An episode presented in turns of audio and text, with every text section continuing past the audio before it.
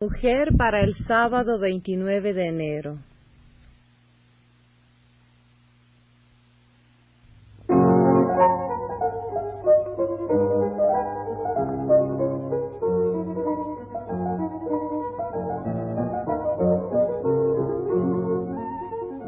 Foro de la Mujer.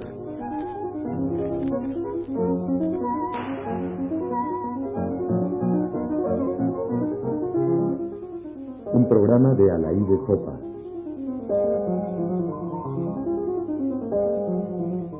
El Vaticano no quiere mujeres. La Iglesia se enfrenta hoy a graves decisiones, a graves cuestionamientos que le plantea una sociedad que está cambiando, en crisis, preferirán decir algunos, pero al fin es lo mismo. Las respuestas son, contrariamente a lo que algunas corrientes dentro de la Iglesia misma esperan, conservadoras. Y es curioso que las más recientes exigencias las plantee el sector tradicionalmente más sumiso, las ovejas mansas dentro de la grey cristiana, las mujeres. La aprobación de las leyes que legalizan el aborto en Italia, en la ciudad misma del Papa, ha llenado de consternación a los círculos vaticanos. Contemporáneamente, en un ámbito muy diferente que atañe solo a una muy pequeña minoría, mientras la ley sobre el aborto concierne a millones de mujeres, pero que es una cuestión de principio, se ha estado discutiendo la conveniencia o la legitimidad de que las mujeres tengan acceso al sacerdocio. En otras iglesias cristianas, la anglicana, la episcopal, ya ha sido consagrada recientemente a alguna sacerdotisa o pastora. Roma, mientras tanto, había convocado una comisión de teólogos para estudiar el problema desde el punto de vista de la Biblia. Pero resulta que, aunque la Pontificia Comisión Bíblica declaró que no existe en la Biblia prohibición alguna que impida a las mujeres ser ordenadas sacerdotisas o pastoras, la Sagrada Congregación para la Doctrina de la Fe dictaminó en contra. La Comisión Bíblica había votado en favor de la ordenación de las mujeres por doce votos contra cinco. Sin embargo, el vocero oficial del Vaticano declara ahora que dicha votación se realizó en forma improvisada, sin la debida investigación, y su decisión no fue adoptada por la Sagrada Congregación. Es decir, que entre los teólogos de la Comisión Bíblica y los de la Congregación para la Doctrina de la Fe hay una clara discrepancia. Es esta, en todo caso, la que tiene la última palabra o la penúltima quizás, aunque el cambio no ha de ser muy próximo dado el ritmo con el que se mueve la Iglesia. Los argumentos de la Sagrada Congregación son en verdad poco convincentes, ya que se limitan a un así debe ser porque así ha sido. El argumento fundamental se basa en que Cristo se encarnó como varón y que sólo eligió apóstoles masculinos a la observación de que la estructura de la primera iglesia cristiana debía naturalmente responder al medio en el que se formó y que el medio y la época rechazaban del todo la participación de las mujeres en cualquier tipo de jerarquía, la Iglesia responde hoy que este argumento no es válido. Cito algunos artículos. Es cierto, dice el artículo 2, que más de una consideración antropológica, más de una disposición disciplinaria del pasado transparentan la influencia en los padres de la antigüedad y en los teólogos de la Edad Media de un contexto sociocultural que no es el nuestro. Nadie, sin embargo, ha probado jamás, y por otra, por otra parte sería imposible hacerlo, que la no admisión de las mujeres a la ordenación sacerdotal dependan solamente de motivos sociológicos y culturales. Al contrario, casi todos los testimonios de esta tradición lo explican en definitiva por la necesidad de que la Iglesia siga fiel al tipo de ministerio querido por Jesucristo e intencionalmente observado por los apóstoles. Cristo asumió, dice el artículo 3, Con respecto a las mujeres, una actitud que contrastaba con la de su ambiente, no dudando en apartarse de la ley de Moisés para afirmar la igualdad de derechos y de deberes del hombre y de la mujer respecto al vínculo matrimonial. Un grupo de mujeres lo acompaña en su ministerio. Son mujeres las primeras que tuvieron el privilegio de ver a Jesús resucitado. Estas constataciones ponen más de relieve el hecho de que Jesús no confiase a mujeres la misión de los doce. Los padres de la Iglesia han subrayado el hecho notable de que María, asociada tan estrechamente al, misterio de su Hijo, no haya sido investida de tal ministerio. Más adelante, esta actitud de Jesús y de los apóstoles ha sido considerado por la tradición como normativa.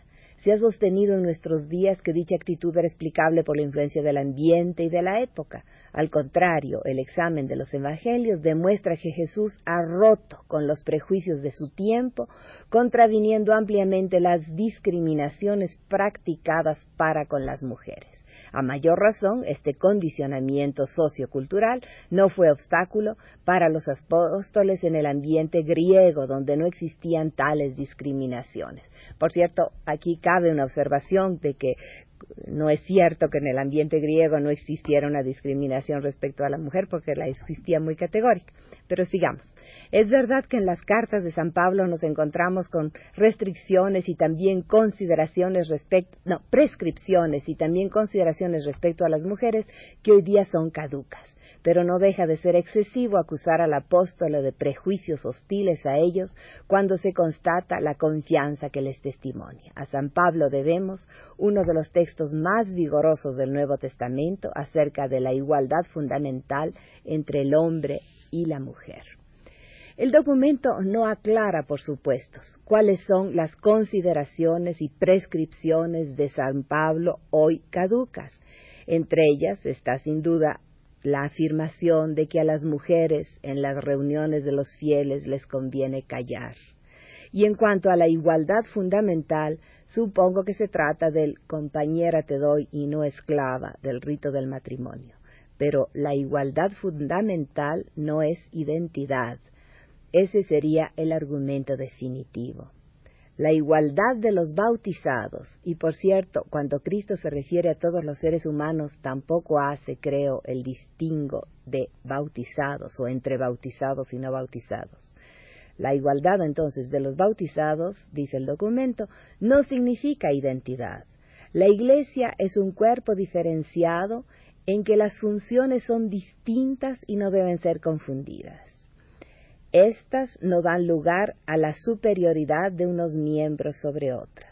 El único carisma superior que puede y debe ser apetecido es la caridad. Los más grandes en el reino de los cielos no son los ministros, sino los santos. Claro, a las mujeres no se les podría negar la santidad, hasta puede que se les exija un poco más que a los hombres, pero en la igualdad siguen siendo indignas de ser, dentro de la concepción religiosa, intercesoras directas entre Dios y los hombres, puesto que se les niega la administración de los sacramentos que, de acuerdo con la doctrina de la Iglesia, son los coadyuvantes necesarios para la redención y la salvación. Y, para terminar con otra cita, la Iglesia, dice el artículo 6, tiene sin duda en los sacramentos un cierto poder de intervención para precisar el signo y las condiciones de administración.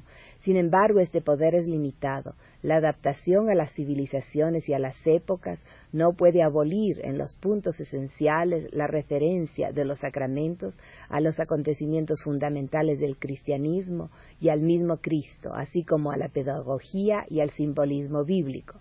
Se trata de opciones históricas vinculantes, aunque teóricamente hablando, se podrían imaginar otras. Es la Iglesia la que a través de la voz de su magisterio asegura el discernimiento entre lo que puede cambiar y lo que debe permanecer inmutable. Cuando ella cree, como en el caso presente, que no puede aceptar ciertos cambios, es porque se siente vinculado por el modo de obrar de Cristo.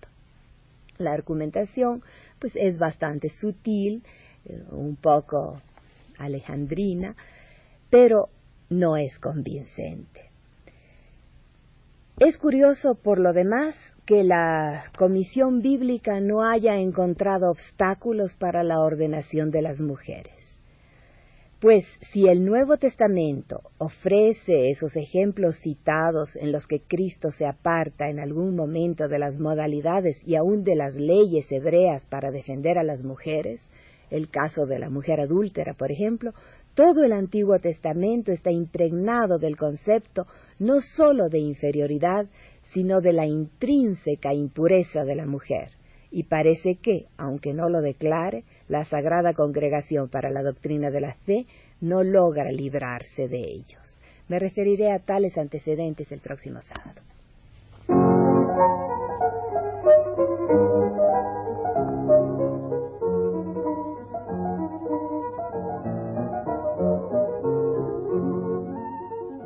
Foro de la Mujer